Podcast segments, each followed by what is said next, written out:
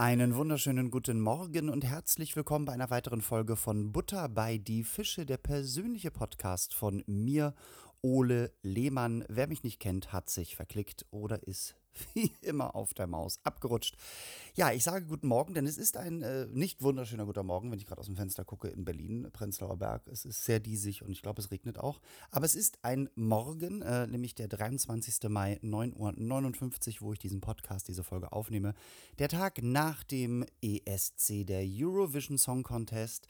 2021. Ja, der musste ja letztes Jahr ausfallen. Warum, weiß man nicht so genau. Aber ich glaube, es hat irgendwas mit einem Virus zu tun, keine Ahnung. Ähm, ja, und ich muss ganz ehrlich gestehen, ich mache diesen Kommentar, diese Folge ist ein Kommentar zu dem ESC gestern Abend, ähm, weil ich auch jahrelang kein ESC gesehen habe. Ähm, ich fand, ich, entweder musste ich auch arbeiten und ich muss auch ganz ehrlich sagen, ich war so ein bisschen ESC müde, war so ein bisschen äh, Eurovision müde und äh, naja, jetzt war man ja zu Hause und äh, da dachten mein Partner und ich und mein Nachbar und ich, äh, wir drei dachten, jetzt machen wir doch mal wieder eine ESC-Party, haben also Käseigel gemacht, äh, wo, das habe ich schon gepostet, wo einige gefragt haben, wo ist denn der Käse in dem Käseigel, weil sehr viele Frikadellen drauf waren.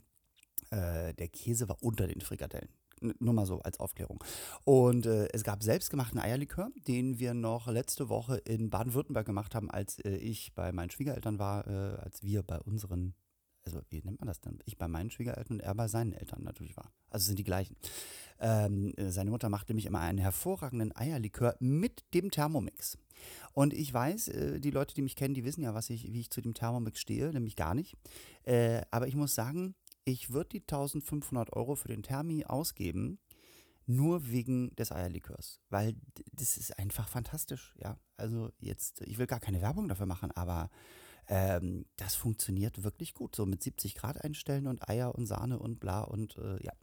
Gut, äh, nur so am Rande. Genau. Und dann haben wir gesagt, wir äh, spontan, äh, einen Tag vorher, haben wir gesagt, Mensch, dann machen wir morgen doch mal ESC-Finale und haben uns dann schnell nochmal ähm, das Halbfinale, die beiden Halbfinales angeschaut. Und deswegen dachte ich, ich muss jetzt mal einen Kommentar machen, weil erstmal muss ich ganz ehrlich sagen, wir haben uns gestern hingesetzt, wir haben alles aufgebaut, wir haben äh, äh, in einem Weinkühler eine wirklich, äh, ein, ein unfassbare äh, Cola Zero gehabt. Das war ein sehr guter Jahrgang. Ähm, ja, wir dachten einfach, in unserem Alter reicht auch Eierlikör, da muss man nicht noch Wein oder Bier dazu trinken. Ähm, ja, und dann haben wir uns hingesetzt und ich muss ganz ehrlich sagen, ich war schon sehr gerührt äh, bei den Halbfinals, weil bei den Halbfinals ähm, alleine nur, äh, dass es wieder losgeht, so, dass man wieder eine Show sieht, wo Menschen auftreten und äh, in einer Halle und zwar mit Publikum. Also Publikum im Saal. Echte Menschen, ja. Ich muss ganz ehrlich sagen, ähm, ich hatte das schon gestern gepostet, dass wir jetzt ja hier die Außengastronomie aufhaben und mein Freund und ich saßen äh, vorgestern Abend in einem Restaurant draußen und haben gegessen. Und auch da kamen mir fast ein bisschen die Tränen, weil ähm, das ein ganz ungewohntes, aber doch sehr vertrautes Bild ist. Äh, Menschen, die draußen Wein trinken, essen und schnacken. Und äh, man merkt einfach, wenn man das dann mit denen tut, äh, wie sehr das gefehlt hat. Und ähm, ja, dann haben wir uns ein bisschen umgeschaut und man kriegt auch oft von dem Nachbartisch so ein Lächeln, so im Sinne von, ja, es ist wirklich wahr, es geht wieder. Und hoffentlich auch, äh, das machen wir keine Rückschritte. So. Äh, deswegen war ich schon so geflasht und ich muss ganz ehrlich sagen, als wir dann saßen, alles aufgebaut hatten und diese äh, Eurovision-Fanfare losging, ähm, war das für mich echt ein Moment, wo ich eine kleine Träne verdrücken musste, weil das schon einfach toll war, weil wir wussten, jetzt sitzen da wieder 3500 Menschen und äh, wir kriegen eine Show geboten. Ich fand es auch ganz, ganz toll, dass die erste Show, zumindest in Europa, die ich sehe, äh, der Eurovision Song Contest war, weil wenn, also es gäbe für mich fast keine andere Show, die diese Zeit einleiten könnte, ja, voller Diversität, voller Buntheit, Farben, Menschen, fröhlicher Musik, nicht immer so fröhlich, aber oft fröhlicher Musik. Äh, so, äh, und ja, also ich war da wirklich total geflasht und mein Freund auch und mein Nachbar auch. Und äh, wir waren irgendwie so ein bisschen, ähm, war es ein bisschen rührend. So. Vorher gab es wie immer natürlich die Pre-Show von der ARD mit der großartigen, wie ich finde, großartigen Barbara Schöneberger. Ich bin da auch ein bisschen befangen, weil ich Barbara natürlich kenne. Wir sind ein paar Mal zusammen aufgetreten und so. Ähm, ich muss aber ganz ehrlich sagen, ich weiß, dass immer, ähm, dass sich da immer so die, die Meinungen spalten und so. Ähm, auch wieder, es wurde wieder geredet über ihr Kostüm und so. Ich kenne natürlich Barbara so ein bisschen und ich weiß ganz genau, dass ihr das auch so egal ist. Ja, also dass ihr eigentlich Aussehen nicht ganz egal ist, glaube ich, so, das vermute ich jetzt mal. So gut kenne ich sie halt nicht. Aber dass die eben halt, die ist so ein Showhase. Ne? Und die, die, die, presst sich halt dann irgendwie in jedes Kleid, weil es bunt und weil es lustig ist und weil es zum ESC passt. Ähm, ich finde auch, man hätte es besser machen können. Das ist so meine Meinung. Ich glaube, man kann auch Camp und äh, Freaky und äh, bunt besser machen. Äh, so. Aber ich muss ganz ehrlich sagen, sie steht da in einer leeren Halle, die wahrscheinlich im Studio Hamburg war, nehme ich mal an. Er hat auch kein Publikum und sie moderiert, als ob da 10.000 Leute wären. Mit einer Fröhlichkeit, mit einer Energie ähm, und mit guten Gags. Äh, wie gesagt, äh, alleine als sie sagte, ich habe mir das Motto Open Up, äh, das Motto vom CSD Open Up, auf die Oberschenkel tätowieren lassen. Ich bin gut vorbereitet. Wo man dann so, wo selbst ich als Comedian kurz so 21, 22 überlegen musste, was sie damit meinte und dann sehr, lach, sehr lachen musste. Ich, wie gesagt, persönlich finde sie toll. Ähm, und ich fand auch die, die Pre-Show toll. Ich äh, mag Jan Delay. Ich weiß auch nicht, warum viele äh, da immer dann gleich so hasserfüllt sind, hä, der finde ich Stimme und so. Ich fand auch, dass Jan Delay so einen guten Groove gefunden hat in den letzten Jahren und äh, tolle Musik macht. Und ich bin ja, wie viele von euch wissen, nicht so sehr der Mensch, der äh, deutsche Musik hört. Aber ich finde Jan Delay einfach wirklich toll. Liegt vielleicht auch daran, dass ich aus Hamburg komme, ne? Und deswegen Butter bei die Fische. Jan Delay ist toll. Ähm, das Lied von Sarah Connor fand ich so ein bisschen mau weiß ich nicht, war nicht so meins. Ähm, jetzt habe ich auch nicht so, wir haben nicht so viel mitgekriegt, weil wir zwischendurch auch immer uns unterhalten haben und so. Ähm, ja, und dann ging es los, dann kam die Fanfare. Und dann musste ich wirklich noch eine Träne verdrücken, weil dann kam The Voice. Dann kam Peter Urban. So, und auch über den mag man halten, was man will. Viele Menschen sagen, äh, und so. Aber das ist halt so ein Heimatgefühl. Ich kenne natürlich Peter Urban, also seine Stimme, wir sind uns nie bekannt gemacht worden, aber ich kenne seine Stimme natürlich noch aus meinen Hamburg-Zeiten vom NDR, aus den 80er Jahren auch schon. Ja, Peter Urban ist schon so alt, er ist 73 mittlerweile und ich finde, er hat immer noch eine sehr jugendliche Stimme so und eine sehr frische Stimme. Und das ist natürlich, das gehört einfach zum ESC. Ähm, das ist einfach so eine Sache, da, da war das einfach so, oh Gott, ich bin wieder zu Hause, ja. Und wie gesagt, ich habe lange den ESC nicht gesehen, aber ähm, ja, ich war wieder ganz, äh, ganz gerührt, äh, Peter zu hören und äh, gab auch heute schon wieder, habe ich heute Morgen gleich gelesen, bei T-Online, gut, das ist jetzt auch nicht eine tolle Quelle, aber dass sich wohl bei Twitter einige über seinen Kommentar über Serbien aufgeregt haben. Er hat wohl gesagt, äh, Quote, was ein paar Extensions, dezentes Tages-Make-up und unaufdringliche Sommerkleidchen so bewirken können. Äh, und da wurde er gleich wieder gescholten, es sei sexistisch und so. Es war ein Gag, Leute. Es war ein Gag über das, was ja auch der ESC ausmacht. Äh, manchmal, es gibt halt Songs, äh, wo auch Frauen auftreten, die genau äh, so aussehen. Ne? Ihr wisst, was ich meine. Und mal ganz ehrlich, entschuldigt bitte, aber der Song von Serbien hieß Loco Loco. Und es war so ein bisschen, die Pussycat Dolls haben angerufen, sie wollen ihre Perücken zurück. Also, äh, ich fand seine Kommentare wieder großartig, musste auch ein paar Mal sehr laut lachen. Und wie gesagt, äh, seine Stimme ist für mich Heimat und sie gehört zum Eurovision Song Contest, äh, zum Grand Prix Eurovision de la Chanson, wie es früher mal hieß. Und ja, ja, dann ging es los. Ähm, und ähm, ich muss sagen, ähm, es gibt kaum ein Land, das den CSD ausgerichtet hat, was äh, ihn schlecht gemacht hat. Das liegt natürlich auch daran, dass da äh, ganz viele Leute äh, dran mitarbeiten und die natürlich von diesem ESC, was ist denn das, äh, ESC äh, da auch ähm, ja, Unterstützung kriegen und wie man es macht und hier und da. Und ähm, aber natürlich war das was ganz Besonderes. Die vier Moderatorinnen, wie, wie gender ich das jetzt richtig? ModeratorInnen äh, kamen auf die Bühne und ähm, man hat ihnen angemerkt, dass sie anderthalb Jahre jetzt oder zwei Jahre gewartet haben, dieses Ding zu moderieren und es war einfach auch wieder ein Gänsehautmoment und es war einfach schön. Ich muss sagen, ich finde oft die Moderatoren eher ein bisschen langweilig und glatt. Die einzige, die ich wirklich mochte, war Niki de Jager. Ich musste mir dann erstmal von meinem etwas jüngeren Mann äh, sagen lassen, dass das wohl, ich wusste das alles gar nicht, eine äh, Koryphäe ist auf dem Bereich der Schminktutorials, aber ich fand die wirklich lustig. Ich fand auch ihre Tutorials beim ESC lustig, die schönen Ausschnitte, die alten Ausschnitte mit den ähm, äh, Sängern, äh, Sänger, äh, Punkt, Punktrinnen, oh Gott, ich kann nicht gendern, es tut mir leid, ich bin zu alt dafür, ähm, mit den Sängerinnen und Sängern ähm, aus den letzten Jahren und ähm, ich fand, das hat sie wirklich wahnsinnig gut gemacht. So. Ja, und dann ähm, ging diese Show los und sie geht ja dann zum Glück sehr schnell los, weil sie geht ja auch vier Stunden, das muss man auch mal sagen. Die Bühne wieder fantastisch, Florian wieder aus Deutschland, ein gemachter Mann, muss man sagen. Ich bin manchmal so ein bisschen bei vielen deutschen äh, Fernsehshows, bin ich das Bühnenbild von Florian wieder so ein bisschen über. Also ich, äh, überall blinkt und glitzert und ist nur modern und oft vergisst man manchmal so, was die Sendung eigentlich ausmacht und dann könnte man auch mal anders dekorieren, finde ich. Aber natürlich für den Eurovision Song Contest, wo 200 Millionen Menschen zugucken und für die The Biggest Show on uh, this Planet ähm, ist das natürlich großartig. Äh, wir haben das auch so ein bisschen bei uns unter uns dreien besprochen.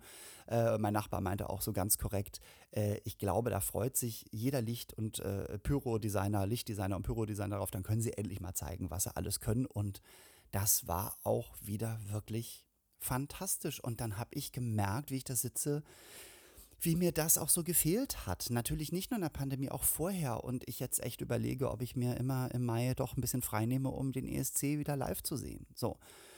Ja, und dann ging die Show los. So, und jetzt reden wir mal über die Show an sich, über die Kandidatinnen und Kandidaten, ähm, über die Qualität der Shows und deswegen kommt jetzt ein Disclaimer und da muss ich vorher ein bisschen Tee zu trinken, weil, oh, siehst du, zack, da geht die Tasse schon ans Mikro. Oh, das war gerade so ein Edith Schröder-Lachen. Ne? ich hab das auch ja gestern Abend. So, Entschuldigung. Ähm, also, alles, was ich jetzt sage, ist meine persönliche Meinung. Was eigentlich klar sein müsste, wenn es hier um einen persönlichen Podcast geht. Aber ich sage es nochmal ganz explizit. Ich finde nämlich immer diese Diskussion, ähm, wenn Leute im, in den sozialen Medien sagen, das Lied war aber scheiße, finde ich das immer ein falscher Ausdruck. Ich finde, wir müssen lernen zu sagen, dieses Lied fand ich persönlich scheiße. So, nur ich weil alles hat so ein bisschen seine Berechtigung. Und ich sage das jetzt irgendwie ganz vehement, weil ich hatte schon mal die Diskussion vor Jahren mit einer Freundin von mir, einer, nicht Freundin, einer, einer, einer Kollegin von mir, die Sängerin ist. Die hat mal irgendwann gepostet vor äh, Jahren, als REM auseinanderging. Ach gut, endlich sind die weg. Diese weinerliche Musik konnte ja keiner ertragen. Und da habe ich auch zu ihr gesagt, sag ich, du, du bist doch Sängerin. Ich meine, du weißt doch, dass das Geschmackssache ist. Ich persönlich fand REM halt immer toll. Und wie kann man sowas einfach nur als äh, Person, die das ja selber macht, diesen Job, ähm, darüber sich aufregen. So, und deswegen, also alles, was jetzt kommt, ist mein persönlicher Geschmack. Und ähm, fangen wir mal an mit der Qualität. Ich war wahnsinnig überrascht dieses Jahr, wie gut die meisten Songs komponiert und dargeboten waren. Und auch, ähm, gut, bei den Texten war es so ein Hin und Her, was man natürlich auch verstehen konnte und was nicht. Also, ne, so von rein, wenn Leute eben halt auf Serbisch singen, dann ist das ein bisschen schwierig. Ähm, und ähm, ich muss aber ganz ehrlich sagen, dass die letzten Jahre, wo ich es noch geguckt hatte, ich das, da, da ging es auch nur noch um Trickkleider und äh, noch mehr Pyro und, äh, und, und es gab immer diese ESC-Formel, wenn du das anhast und dich so bewegst und das tust, dann kommst du weiter und so. Und dieses Jahr hatte ich wirklich das Gefühl, und ich weiß nicht, ob das der Pandemie geschuldet war, weil ich weiß ja, glaube ich, kann, weiß jetzt gar nicht, ich bin da nicht so der, der Crack, was das angeht. Ähm, aber ob das jetzt, ich glaube, das waren natürlich die gleichen Teilnehmer, die auch letztes Jahr, glaube ich, antreten sollten. Ne? So. Ähm, ich muss sagen, dass ich die Qualität ganz, ganz toll fand. Ich fand es auch schon in den Halbfinals so, dass es sehr divers war und äh, von der Musik auch. Ähm, und da wirklich sehr, sehr viele äh, gute Sachen mit bei waren. Ähm, das hat mich wirklich gewundert. Ich bin ja persönlich ein Mensch und ich weiß nicht, wie euch es da geht. Ich höre ja gerne alles. Ne? Also ich sage immer, wenn Leute mich äh, im Interview fragen, was hören sie am liebsten, ich, dann, dann sage ich immer, ich höre am liebsten die Songs, die mir gefallen. Weil es wirklich, ich höre auch Klassik, ich höre auch Speed Metal, wenn es mal äh, mich irgendwie packt. Also Speed Metal vielleicht jetzt gar nicht, aber Metal. Äh, so, und ich finde das ganz also ich finde an vielen Songs genreübergreifend finde ich einen Gefallen dran. So, deswegen ist der ESC ja auch immer was für mich, weil ich auch vielen Sachen was abgewinnen kann. Nun ähm, kommen wir, wie gesagt, zu der Qualität auch der Songs. Ähm, natürlich hatten wir, wie ich es eben sagte, wir hatten diese äh, Trickkleider und ich ziehe mich so an und der Song ist so aufgebaut und äh, äh so, das hatten wir. Also gerade sowas wie El Diablo zum Beispiel. Ne? El Diablo äh, von äh, Zypern, ähm, äh, genauso wie Loco Loco aus Serbien oder Matahari, was ja mein persönlicher, äh, von Aserbaidschan mein persönlicher äh, Trash-Favorit war. Das waren ja auch alles, ähm, ja, die gleichen Strukturen, die gleichen Mechanismen im Endeffekt und äh, aufreizende Frauen, die auch, entschuldigt bitte, wenn ich das sage, ein bisschen nuttig aussehen. Ne? Das ist ja auch immer wichtig für den ESC, so, so ein Hauch nuttig äh, muss sein. Ähm, äh, singen über Dinge, äh, in, in, auch mit schlechtem Englisch, ähm, wobei Serbien hat ja auf Serbisch gesungen, aber äh, ne? Äh, und, und machen sich da zum Obst ein bisschen, finde ich, äh, so. Also man könnte auch ein Lied aus diesen drei Songs machen. Ne? El Diablo, Loco Loco, Matahari, geht, geht alles. So, die war natürlich auch dabei. Aber, und das ist mir aufgefallen, ähm, besonders schon bei den Halbfinalen, wie heißt denn jetzt die Mehrzahl? Halbfinales, Halbfinals, Halbfinales. Ähm, und muss ich das gendern? Ich weiß es nicht. Ähm, mir ist bei den, bei den Halbfinalen aufgefallen, ähm, und also beziehungsweise erst aufgefallen, als wir dann die, das Finale gesehen haben, dass es ganz viele Songs gab, die ich in den Halb, im Halbfinale wirklich schlecht fand oder nicht gut. Und beim zweiten Hören einfach dachte, hör mal, so schlecht ist es gar nicht. Und irgendwie fängt mir das sogar an zu gefallen. Und da kommen wir zu einem Punkt, den ich immer wieder bemerke. Wir leben mittlerweile durch diese ganzen Download-Geschichten, beziehungsweise durch die Streaming-Geschichten, wo alles für dich available ist, wo du alles schnell bekommen kannst, leben wir in so einer Zeit, wo wir ja gar nicht mehr uns wirklich Zeit nehmen, ähm, die Songs richtig anzuhören. Deswegen gibt es so viele Pop-Songs, die gleich klingen, weil sie immer sehr schnell funktionieren müssen in den ersten Sekunden, damit sie Klicks kriegen oder dass sie auch irgendwie gekauft werden und so. Deswegen bin ich ja wieder, seitdem wir unseren Hund nicht mehr haben und ein neues Regal stehen haben und ähm, der Plattenspieler wieder aufgebaut ist, höre ich wieder gerne Alben. Ja, ich kaufe mir auch wieder Vinyl und, und lege die auf und und finde das eben halt auch schön, dass da manchmal Songs drauf sind, die man vielleicht nicht so mag, aber nach vier, fünf Mal hören denkt man, ach naja, das gehört zum Album, da hat sich ja der Künstler was bei gedacht. Und so war es auch beim ESC. Ich ähm, fand zum Beispiel bei Belgien, ja, ich habe mir Belgien angehört im Halbfinale. Zuerst dachte ich, Gott, die Kate Blanchett, ne, die die singt jetzt auch, äh, weil die sah wirklich aus wie die wie Schwester von, die Schwester von Kate Blanchett sein können. So.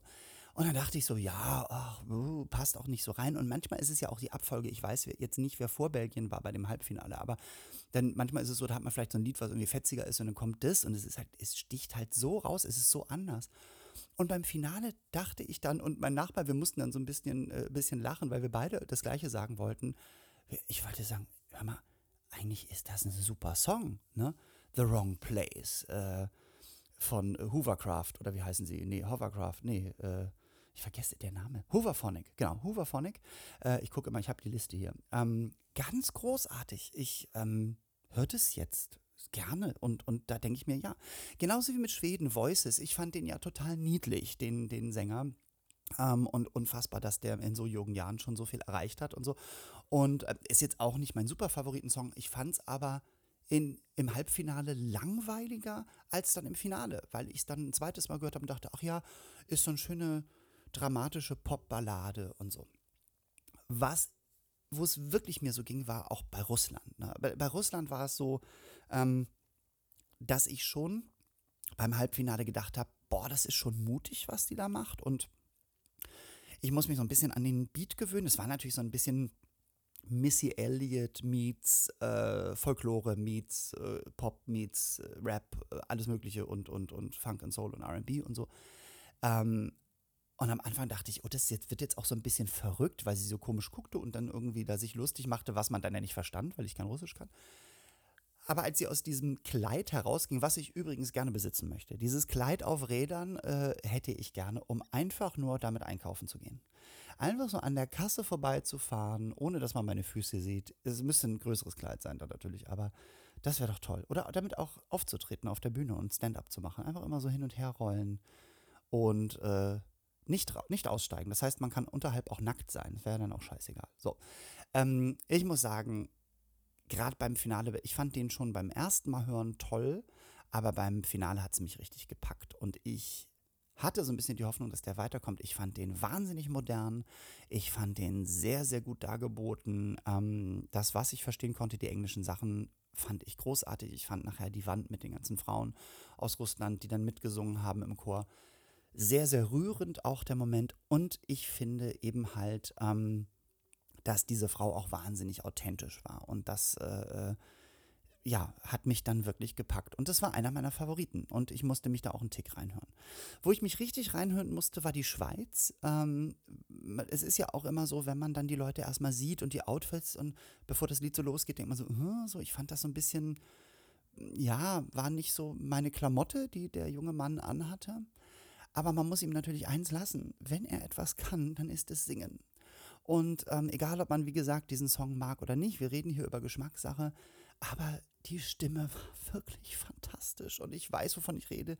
Ich bin ausgebildeter Musicaldarsteller. Dieser Mann hat Oper studiert und ähm, es klang jetzt auch gar nicht opernhaft, sondern er hat wirklich eine unfassbare, kraftvolle Bruststimme. Und da war es auch so, beim zweiten Mal im Finale, als ich das das zweite Mal gehört habe, dachte ich, meine Fresse, was für ein auch schönes Lied, eine tolle Komposition. Wir müssen uns ja mal daran erinnern, dass der Grand Prix Eurovision de la Chanson ja auch eigentlich eher ein Autoren- und, und äh, also ein, ein, ein Komponisten- und Texter- äh, äh, war damals und es ja gar nicht so sehr um die Sänger ging, sondern um die Songs an sich. Und ich hatte dieses Jahr wieder so ein bisschen das Gefühl, dass es mehr um Musik geht und nicht um Trickkleider und Windmaschinen und so, die immer gerne sein müssen, aber irgendwann war es mir halt auch zu viel. So, und ähm, deswegen auch die Schweiz äh, absolut verdient. Ich habe fast so ein bisschen gehofft, dass die gewinnen, weil ich der junge Mann auch so rührend war bei der Punktevergabe und so. Und ähm, ja, ich war da wirklich ähm, ich war da wirklich echt äh, äh, absolut geflasht. Ich muss hier kurz noch mal was eintragen. Äh, bleibt mal ein bisschen bei mir. Punktevergabe, weil darüber will ich nachher noch reden. Ähm, das habe ich mir nicht aufgeschrieben in meiner Liste. So, also äh, Schweiz auch ganz großartig. Songs, die man zwei oder dreimal hören muss. Ich finde, wir sollten da wieder, wir sollten da wieder hingehen und uns wieder mehr Zeit nehmen für Songs und ähm, ja, einfach sich reinhören. Denn oft ist es so, dass Musik erst beim zweiten oder dritten Mal ins Herz geht und ins Ohr geht. So, das waren so meine Songs, die ich beim ja zwei, dreimal hören jetzt äh, auch heute Morgen wieder ähm, schön fand. Wie gesagt, selbst auch Schweden mit Voices, was ich eher einen langweiligeren Song fand, weil der nicht so abging irgendwie, aber äh, auch toll gesungen. Ähm, Belgien, The Wrong Place, super. Ähm, ja, kommen wir zu unserem deutschen Beitrag, ähm, über den ja auch sehr viel schon geschrieben und geredet äh, wurde. Ich fand es, ich fand es wieder und wenn ihr meinen Podcast gehört habt, wisst ihr ja, wie ich über soziale Medien mittlerweile denke und habe ja schon vorher gesagt, lest bitte keine Kommentare unter irgendwelchen News oder, oder Posts oder so. Das tut nicht gut. Ich fand es sehr interessant, dass ein Song, der über Internetbullying ging, also über, über äh, äh, ähm, wie heißt denn das? Trolls und Haters. Ich bin noch nicht wach. Es ist 10 Uhr. Ich habe Eierlikör im Blut. Ähm, der I Don't Feel Hate heißt, so viel Hass wieder in den Kommentaren auslöst. Ich werde da nichts jetzt drüber sagen, weil Don't Feed the Trolls, aber ähm, es gab auch Freunde von mir, die sagten, ah, wir unser Beitrag und so. Wie gesagt, alles ist Geschmackssache. Ich muss auch sagen, ähm, ich fand den Song jetzt nicht so, bei mir ging der nicht so rein. So, auch nicht beim mehrmals hören. Ich habe den natürlich schon vorher gehört von Jendrik, weil ich gedacht habe, na, mit was geht denn Deutschland an den Start? Am Anfang war ich auch so ein bisschen, okay, lustige Ukulele, ähm, hm. Dann kam ja dieser, dieser Breakbeat-Teil, dieser Laute, den ich persönlich gut finde, weil dann wurde es laut und irgendwie fetzig und so. Mein Problem war so ein bisschen, wenn man einen Text macht auf Englisch, der so schnell ist und dann das Englisch nicht so gut klingt, weil lieber Jendrik, sei mir nicht böse, aber ich finde es nicht so von der Aussprache nicht so gut. Und dann hat Jendrik auch einen kleinen S-Fehler, das kann ich sagen, weil das habe ich auch beim Singen, also ich kenne das so. Und dann waren manche Worte einfach zu schnell und ich finde, man hätte das ein bisschen anders lösen können, indem man besser den Text versteht. Weil ich finde das total schön, ein Lied zu machen, das heißt I don't feel hate, ich fühle keinen Hass, egal was ihr macht und so. Aber dann sollte man auch den Text verstehen und das war ganz, ganz schwierig, besonders bei den ganz schnellen Worten. Das hätte man so einen Tick verlangsamen können oder besser äh, artikulieren können. Da hätte er vielleicht auch einen Vocal Coach gebraucht oder so, meiner Meinung. Und dann wäre das Ganze vielleicht ein bisschen runder gewesen. Nichtsdestotrotz muss ich mal eins sagen.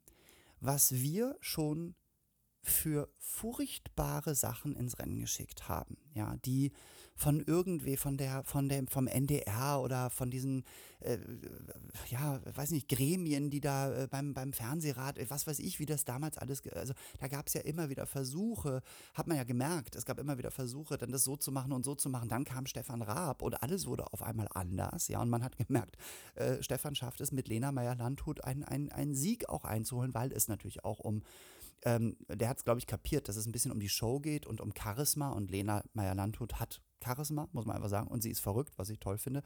Und der Song Satellite ist heute noch gut, meiner Meinung nach. Also eine gute, komponierte Nummer. Und da weiß Raab einfach, was Sache ist. So. Und deswegen muss man über Jenrik mal eins sagen. Das ist ein junger Mann, der alles selbst gemacht hat. Der hat das Video selbst gemacht, der hat das Lied selbst komponiert und so. Und darauf wurde, die, wurde ja der NDR aufmerksam da von dieser Kommission und haben den eingeladen, das live zu präsentieren. Und diese Jury, die es da gibt, hat den dann irgendwie wohl überschwänglich bewertet und so. Und man kann davon, wie gesagt, halten, was man will. Ich wiederhole mich, aber es ist Geschmackssache. Ähm, ich finde, das muss man werten. Ich, und zwar positiv werten. Man muss einfach mal sagen, ähm, großartige Leistung, nicht nur dass er alles selbst gemacht hat, sondern da auch zu stehen, mit einer Fröhlichkeit, mit einer Selbstverständlichkeit, eine wunderbare Show abzuliefern mit dem Lied. Ähm, also es wirklich auch gut zu verkaufen. Ähm, das war, das muss man einfach mal positiv bewerten und muss sagen, Jenrik, äh, das hast du fantastisch gemacht. Ähm, du hast fantastisch die Interviews geführt. Ähm, ähm, du hast toll geantwortet, du hast einen tollen Song abgeliefert. Ich finde ihn beim auch mehrmal hören immer wieder immer besser. Man muss sich da auch ein bisschen reinhören. Es ist nicht mein Favorit, ohne Frage. Ähm, da gab es beim ESC dieses Jahr auch andere verrücktere Songs, die irgendwie besser durchdacht waren. Aber wie gesagt, dieser junge Mann hat alles alleine gemacht mit seinen Freunden und das muss man einfach gerade wenn wir über deutsche Musik und deutsches Fernsehen reden und über so Shows wie Deutschland sucht den Superstar, die für mich keine Berechtigung mehr haben, weil da nur Schrott rauskam die letzten zehn Jahre, zum größten Teil. Ähm, nicht immer, aber zum größten Teil, äh, meiner Meinung, ähm, muss man das einfach mal, muss man das echt mal sagen, dass das wirklich schade ist mit drei Punkten. Ich hätte ihm wirklich mehr gegönnt. Ich habe auch wirklich gedacht, dass er vom Publikum mehr bekommt habe aber auch gemerkt, dass selbst in unserer Community, ne, LGBTIA, äh, Doppelpunkt, Dreifach, äh, Hoch S, äh, also wir alle, ähm, dass da mehr kommt. Da war aber auch sehr viel Hass im Netz zu merken. Ne? Äh, ja, das muss man auch mal sagen. Schwule und Schwule versteht sich auch immer nicht so gut. Und ich finde einfach, wie gesagt, seine, seine Performance war wirklich toll. Im Gegensatz zu anderen Songs, wo ich einfach dachte, really? Also jetzt wirklich? Also zum Beispiel Griechenland, ja? Griechenland äh, mit dem schönen Song Let's Dance von Stefania, die ja eigentlich Holländerin ist, nur griechische Wurzeln hat. Äh, Let's Dance. Ähm, ich finde, wenn man, und auch das ist nur meine persönliche Meinung, wenn man einen Song Let's Dance nennt, der auch fetzig ist und dann eine Körperspannung hat, die weniger ist als ein Gummiband. Ja, also diese Choreo und, und, die, und dieses Unterspannte, die hat sich auch oft leicht in den Tönen vergriffen, muss man sagen, weil sie einfach wahrscheinlich auch so unterspannt war. Äh, da war ich wirklich echt geschockt, dass die äh, Punkte bekommt irgendwie, weil ich dachte, das ist grauenhaft, ich kann die nicht angucken. Wie gesagt, meine persönliche Meinung, ich fand es wirklich so, Mensch, Mäuschen, mach mal zack. Also da muss man ja Serbien eins lassen, ja. Die drei Mädels, ne, die Pussycat Dolls aus Serbien, die haben sich ja wenigstens ins Zeug geschmissen. Also das muss man so, muss man auch El Diablo sagen und, und Marta Hari, ne. Also wenn diese äh, Mädels, wenn solche Mädels äh, solche Songs singen, die schmeißen sich auch richtig ins Zeug. Und bei Griechenland, das war so unterspannt. Ich dachte auch, die verlässt nicht die Halle, die zerfließt, ne? So, und in ihr Hotel zurück irgendwie, so. Ähm, ja, und äh, also das weiß ich. Und dann kamen so Songs auch, ähm, dann kam ein bestimmter Song, wo ich wirklich dachte, wo ich auch so ein bisschen im Netz gelesen habe, den fanden alle so wahnsinnig toll. Ja. Und ach, das ist, und wie die das singt. Und hier und da.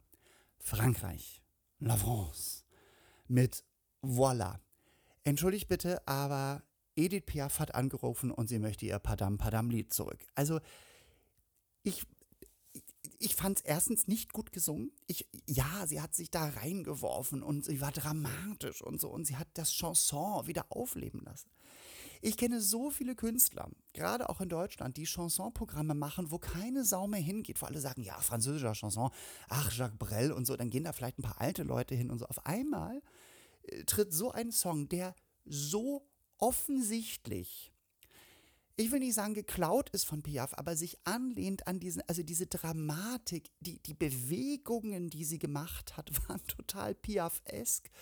Und es war ob sie nun Voila, Voila, Voila singt oder Padam, Padam, Padam. Es war für mich, ich fand es wirklich furchtbar. Es tut mir leid. Es ist meine Meinung, aber ich konnte nicht verstehen, warum alle so steil gegangen sind auf einmal. Und oh Gott, und Frankreich und Chanson und, und so. Und dann dachte ich, wirklich? Also, ich habe ja gar kein Problem damit, dass man den Chanson mal wieder aus der Schublade holt, aber dann mach ihn doch ein bisschen anders und neuwertiger und, und, und es war einfach, ja, es war eine schöne Reminiszenz. Es, ich, ich fand auch ganz ehrlich, dass sie den nicht gut gesungen hat. Das ist meine Person. Ich meine, das tut mir so leid für die Leute, die den mochten, aber ich fand es wirklich erschreckend, dass, dass keiner irgendwie so gemerkt hat, dass das eigentlich. Wie hat Ethel Merman mal in dem There's No Business like Show Business Film gesagt? Ich habe schon einen, ich habe schon einen Titel für die Show. Kommt her und schaut, es ist alles geklaut. Es ist natürlich nicht geklaut, das will ich hier gar nicht unterstellen. Es ist neu komponiert und so, aber wie gesagt, es ist für mich ist es Padam Padam von Edith Piaf. Äh, gemischt mit Jacques Brel. Und natürlich, das sind auch, hat sie ja im Interview erzählt, das sind auch ihre Vorbilder und so. Und, ähm, und sie hat sich da, und die Komponisten, ich weiß gar nicht, wer das komponiert hat, muss ich nochmal nachgucken, ob sie das auch war, aber ähm, es war halt wahnsinnig. Ich, ich war echt geschockt, weil ich vorher schon Freunde hatte, die sagten, du musst dir Frankreich angucken, ganz toll. Ich fand's nicht. Ich fand's eher langweilig. Ich würde dann eher die Originale lieber hören und hoffe aber, und das sage ich ganz ehrlich, ich hoffe aber, dass dieser Song es geschafft hat, auch bei den jungen Leuten mal wieder zu zeigen, wie schön diese Musik ist. Denn ich finde diese Musik per se wahnsinnig schön. Obwohl ich überhaupt nicht so frankophil bin. Ähm, aber ich höre gerne Piaf, ich habe, habe gerne Jacques Brel gehört. Äh, immer mal wieder, so zwischendurch habe ich mal wieder so eine Phase, wo ich dann äh, dass äh, irgendwelche französischen Chansons mir reinpfeife. So. Ähm, ja. Also, das war so meine Meinung zu Frankreich. Kommen wir zu Italien, dem Gewinner. Ähm, es war auch so lustig, wie Leute, nein, bloß nicht Italien und so. Wie gesagt, wie ich es am Anfang dieses, äh, dieser Folge des Podcasts schon gesagt habe, ähm, ich höre alles und wenn ich jetzt mal die Finnen nehme und die Italiener, die ja beide Rocksongs gemacht haben, bei den Finnen, das fand ich auch gar keinen schlechten Song, aber der war mir auch zu sehr angelehnt an Linkin Park. Das war so ein bisschen nicht nur mit dem Rap und dem Gesang, sondern auch als dann so diese, diese, diese Synthesizer um dieses Ding, Ding, Ding, das war so ein bisschen, ah, Linkin Park lässt grüßen. Aber auch kein schlechter Song. Äh, Finnland auch für mich gut vorn, so. Aber ich muss wirklich, für mich hat Italien äh, auch zu Recht gewonnen. Also ich habe mehrere Songs, wo ich sage, die hätten zu Recht gewonnen. Also für mich, jetzt für meinen Geschmack. So. Die hätten meinen Geschmack getroffen, sagen wir es mal so, ja. Denn es hat bei solchen Contests nie, wenn man das mal so allgemein sagt, der beste Song hat gewonnen. Das finde ich immer einen blöden Satz. Ich finde, ja, der Song hat gewonnen, der mir gut gefallen hat. Oder ja, es hat ein Song gewonnen, der, nicht mir, der mir nicht gut gefallen hat, aber die Nummer 25 hat mir gut gefallen. Also ich finde, wir müssen wieder dahin in diese Diskussion kommen. Zu Italien, ähm, fantastisches Lied. Ähm, ich mag ja, bin nicht so sehr der Freund der italienischen Sprache, aber es passte wie die Faust aufs Auge. Auch da muss man einfach mal sagen, das habe ich sehr schnell gemerkt. Immer wenn ein Lied losging, habe ich den Sängerinnen und Sängern angemerkt, ob es authentisch ist oder ob es irgendwie gemacht ist für den CSD. Mir ging es, wie gesagt, bei Griechenland so, da dachte ich, das ist gemacht für den CSD. Mir ging es bei Loco Loco El Diablo Matahari so, aber zum Beispiel bei der Russin ging es mir nicht so, bei Belgien ging es mir nicht so, bei der Schweiz und auch nicht bei Italien. Natürlich ist es angelehnt an den Glamrock der 60er, 70er Jahre, ähm, aber es war eine gute Komposition, es ist ein fetziges Ding, die haben es super performt. Ich fand die auch mit den Outfits äh, zurück zu The Sweet und Gary, Gary Glitter äh, so und für mich ein absolut verdienter Song. Ähm, ich werde den bestimmt auch hören. Wie gesagt, ich stehe auch auf Rockmusik und auf harte Sachen. Deswegen, ähm, ja, fand ich das ganz, ganz toll. Also für mich ein verdienter Sieg, ähm, absolut den Nerv getroffen der, der Menschen. Da hat man auch gemerkt, das hat Peter Urban so schön gesagt, wie sich die Musik gerade im ESC verändert. Ähm, sie wird wirklich wieder, sie geht mehr wieder in, es geht wirklich mehr wieder um Musik. Und ich glaube, das hat auch Duncan Jones geschafft mit seinem, mit seinem wunderschönen Song Arcade. Ähm, und auch sein neuer Song, den er präsentiert hat, oder der aufgenommen war, der Arme musste ja in Quarantäne. Ähm, äh, Stars heißt es, glaube ich. Äh, ganz, ganz toll. Und er sagte ja auch bei seiner Dankesrede vorletztes Jahr, uh, It's All About Music or the, the First Thing, It's About Music. So, ähm, kommen wir nun zu meinem persönlichen absoluten Highlight und meinem absoluten Favoriten, Island. Ja. Ähm, das war nämlich der schöne Unterschied zwischen Jendrik mit dem Song I Don't Feel Hate und Island mit 10 Years, ähm, dass Island es geschafft hat, mit wenig Mitteln, ja, also erstmal ist der Song fantastisch, finde ich. Der ist wirklich ähm, 80s und, und ähm, Entschuldigung, ist so trocken hier. Ich muss mal wieder das reden. Der ist 80s, der ist, äh, also auch diese ganzen 8-Bit-Computeranimationen auf den T-Shirts und so. Mhm. Diese Gesichter. Ähm, der Song ist super. Der ist sehr 80s, elektronisch, Kraftwerk, aber lustig, so. Und dann ist aber schaffen, also erstmal finde ich, hat der Sänger ganz toll gesungen, auch da wieder authentisch, man nimmt es den ab, aber diese Choreografie, es ist wirklich, wie ich es oft sage, weniger ist mehr. Ja, dieses Verständnis zu haben, ich bin ein schlachsiger Mann mit langen Haaren, ein Isländer, der so, ja, die haben ja immer so einen, so einen oft so einen Ausdruck im Gesicht, so, äh, so ein bisschen so ein erschrockener Husky, sage ich ja immer. Ähm, irgendwie, also was ich ja auch sehr niedlich finde. Aber dann diese, diese Moves, diese Shake Your Ass äh, Moves, irgendwie, diese kleinen Dinge, diese, allein wie der schon gegangen ist, war so lustig. Und ich hatte so ein bisschen gehofft, dass die gewinnen, weil das war mein absoluter Favorit. Ich fand das so witzig und ein, ein catchy Ohrwurm-Song. Ähm, und auch da, wie gesagt, absolut authentisch. Man merkt, die fünf, sechs Jungs und Mädels sind verrückt. Ähm, die haben gute Laune. Man möchte sofort ins, ins Flugzeug steigen, wenn es wieder geht. Und nach Island fliegen und mit denen ein Trinken gehen, weil ich glaube, dass das wirklich sehr lustig ist. Und ich fand eben, weil die so ein bisschen, ja, nicht ähnlich waren, die Songs, also jetzt die, die, unser deutscher Beitrag, ähm, I Don't Feel Hate, aber so ein bisschen, ja, ins ähnliche Genre gehen mit bisschen verrückt, bisschen leichter, bisschen ähm, ne, äh, äh, elektronisch und so und, und, und, ähm, ähm, war einfach Island die, das, das bessere Lied. Ich habe da auch mehr verstanden von dem Song als äh, bei unserem deutschen Beitrag. Und für mich war das wirklich, ähm, ja, äh, absolut toll. So, also das waren mal so die Sachen, die ich besprechen wollte. Natürlich, ähm, ja, Ukraine hat mich erschrocken mit diesem äh, Techno, äh, traditionellem Ding. Man hatte auch immer so das Gefühl, gleich kommt HP Baxter um die Ecke und schreit auf Russisch, How much is the fish? Äh, war nicht so meins, muss ich ganz ehrlich sagen. Ähm, ich fand übrigens Malta noch ganz toll. Jemekas, großartig, da habe ich gar nicht drüber geredet, schade. Ähm, ganz toll gesungen äh, und, und witzig. Ich fand das so geil, weil das so einen Disco-Aufbau hatte. Und es wird immer lauter und immer äh, so immer kraftvoller. Und dann gehen sie im Refrain total zurück auf wieder so diese kleinen äh, äh, Saxophon, Dingens, dick, dick, dick, also so, das fand ich auch irgendwie super. Äh, großartiges Lied. Ähm, Israel haben wir auch nicht drüber geredet. Ich gucke nochmal gerade die Liste durch. Set Me Free, großartig gesungen. Auch ein bisschen zu dünn, finde ich, die gute Frau. Aber fantastisch gesungen. Eine tolle Stimme, schönes Lied auch. Ähm, Norwegen haben wir auch nicht drüber gesprochen. Tix, äh, Fallen Angel.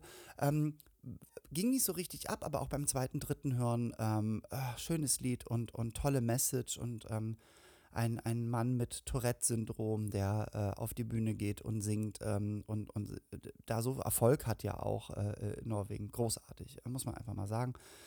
Aserbaidschan haben wir drüber geredet, Matahai, ja, Albanien, Karma, nicht meins, muss ich sagen. Ähm, das ist uns übrigens auch aufgefallen, dass die Frauen ja alle das gleiche silberne Glitzerkleid anhatten, oder? Also, ich meine, da äh, irgendwie gab es da, glaube ich, auch eine Riesenstoffrolle und man hat mal alle eingedeckt, irgendwie so. Äh, Niederlande, ja, ähm, sehr sympathischer junger Mann, ähm, toll gesungen, ohne Frage, blieb bei mir nicht so hängen. Äh, Portugal, fantastisches Lied, ähm, aber auch ein bisschen äh, eher sowas für so, man trinkt einen Tee und hört sich das im Radio an. Ähm, also das hat, wenn, wenn mehr, wenn es mehr ruhigere Lieder gegeben hätte, glaube ich, dann äh, dann äh, wäre das vielleicht noch weiterkommen. Aber auch lustige Band. Äh, Black Mamba, muss man wirklich sagen, wirklich ganz großartig. Äh, tolle Stimme auch. Spanien, ja, war ich so ein bisschen raus, muss ich sagen, immer wenn diese Obertöne kommen und das Geschreie, da, das muss auch für mich stimmen. Und klar war das authentisch, weil er hat äh, seine Eltern, seine, glaube ich, seinen Vater und seine Oma verloren in, äh, mit Corona, an Corona, ähm, aber war einfach nicht äh, Voi, Voi Kedarme, war nicht so meins. Ähm, und dann kommen wir nochmal zum Schluss zu dem Loser, der mir wirklich, James Newman, der mir wirklich leid getan hat, weil ähm, Großbritannien null Punkte von der Jury, null Punkte von äh, äh den, den äh, Zuschauern. Ähm, ich fand das, es tut einem wirklich immer in dem Moment so leid, weil ähm, man muss ja auch mal eins sagen, das ist halt auch ein Vollblutmusiker, der äh, erfolgreich ist äh, und in seiner Heimat und der äh, gut gesungen hat. Und man muss eins mal sagen, das Lied war nicht so schlecht. Was hat Großbritannien in den letzten Jahren oft ins Rennen geschickt, wo ich dachte, ist das wirklich euer Ernst? Ähm, und deswegen fand ich das äußerst schade, dass er nicht zumindest einen Punkt bekommen hat von irgendjemandem. Ähm, ja, er hat es mit Humor genommen, wie die Briten halt sind, hat Bier verschüttet und äh, innerlich hat er vielleicht schon ein bisschen gekocht. Aber ja, schade. Ähm, war kein schlechter Song. Die Klamotte war ein bisschen schwierig, fand ich. Äh, war nicht so meins, aber gut.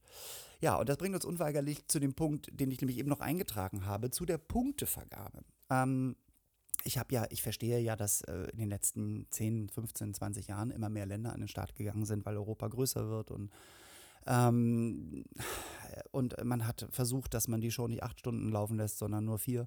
Ich verstehe das alles. Ähm, ich habe auch kein Problem damit, dass die Jury abstimmt und 50 Prozent der Stimmen gibt und dann das Publikum. Obwohl ich ja, ja, also manchmal denke, entscheidet euch, was ihr sein wollt. Wollt ihr ein Jury-Contest sein, wo es darum geht, dass, dass, dass Musiker das beurteilen oder wollt ihr ein Contest sein für äh, die Zuschauer, für die Masse der Menschen? Sie wollen beides sein, das ist vollkommen okay. Aber was ich nicht verstehe, ist diese, dass man das überhaupt sagen muss, wer hat von der Jury die meisten Punkte bekommen und wer hat von den Zuschauern die meisten Punkte bekommen. Ich weiß nicht, ob ich da mit meiner Meinung alleine stehe, aber ich hätte das so gemacht, dass man das einfach Backstage alles zusammenzählt und dann eine Punktevergabe macht, gerne wieder mit 8, 10 und 12 Punkten Nennung. Dann hat man da auch wieder ein bisschen mehr Dramatik. Ähm, aber ich finde so ein bisschen, ich brauche das Wissen dann nicht, dass die Jury den Song jetzt toll fand aus dem Land, aber die Zuschauer nicht. Ähm, es, wie gesagt, ich finde auch nicht, dass mein Lieblingssong gewinnen muss. Das ist dann schön. Ich finde auch nicht, dass Deutschland gewinnen muss. Das ist auch schön. Das freut einen dann natürlich auch.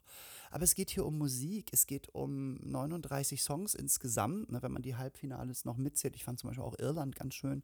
Ähm, so, ähm, da werde ich, den werde ich mir auch noch mal ähm, zwei, dreimal anhören. Ähm, wisst ihr, was ich meine? Ich finde immer, man kann doch sagen, hör mal, der, der gewonnen hat, ist nicht mein Song, aber Respekt. Und wenn ich dann nicht weiß, ob es jetzt eher die Zuschauer oder die Juroren waren, dann muss ich mir da auch keine Gedanken drum machen. Also ich fand es für den Schweizer halt, der auch so jung war, boah, der war die ganze Zeit oben und die Französin auch und so und, ähm, äh, und auf einmal kommen die Zuschauer als, das kriegt auch so eine Wertung, als ob, weil die Zuschauer ja auch zuletzt kommen, ne, und die lösen ja alles auf und das kriegt auf einmal so eine Wertung, dass die Zuschauer einen höheren Wert haben als die Jury. Und das finde ich so ein bisschen schade, weil, ähm, ja, worum geht es denn? Es geht doch eigentlich um, ja, den schönsten Song, den man am schönsten findet. Oder geht es hier wirklich darum, wird der Song gewählt, damit man dann nachher ganz viel diesen Song verkaufen kann an der Masse? Ich meine, er wird ja eh nicht verkauft, die meisten Leute streamen ja nur noch so. Also, was ich auch tue, ich mag das gar nicht verurteilen, ich bin auch ein großer Fan von Apple Music. Ähm, und ich finde, da muss ein bisschen was passieren, dass die Künstler mehr Geld kriegen. Aber das ist eine andere Geschichte. So. Ähm, ja, also ich finde die Punktevergabe für mich muss das nicht unterteilt werden. Ich muss nicht wissen, wer von der Jury Punkte bekommen hat und wer von, äh, wer von den, den Zuschauern Punkte bekommen hat. Ich finde einfach, wenn man das so macht, dass man sagt, ähm, man zählt das alles zusammen und dann macht man so eine schöne, wie früher diese dramatische Geschichte, man ruft jedes Land ab und sagt, äh, die, die von Jury und Zuschauern, die Results sind folgende und das sind unsere 18 und 12 Punkte und ihr habt eine tolle Show geleistet. Und ja, das äh, wäre mein Favorit, das so zu machen, weil ich finde es schon heftig und ich finde es unnötig. Ich finde es absolut unnötig zu wissen, nachher, weil, weil, weil, weil der, the, the outcome, ne, also das, was bei herauskommt, ist, es wird ein Gewinner gewählt dieses Contests und da ist es für mich völlig Wurst. Äh, ob der jetzt vorne war wegen der Jury oder wegen, der hat diesen Contest gewonnen, der Contest ist so aufgebaut, die Leute treten auf, sie singen, Zuschauer und, und, und äh, Jury können abstimmen. Zuschauer und Jury haben so abgestimmt.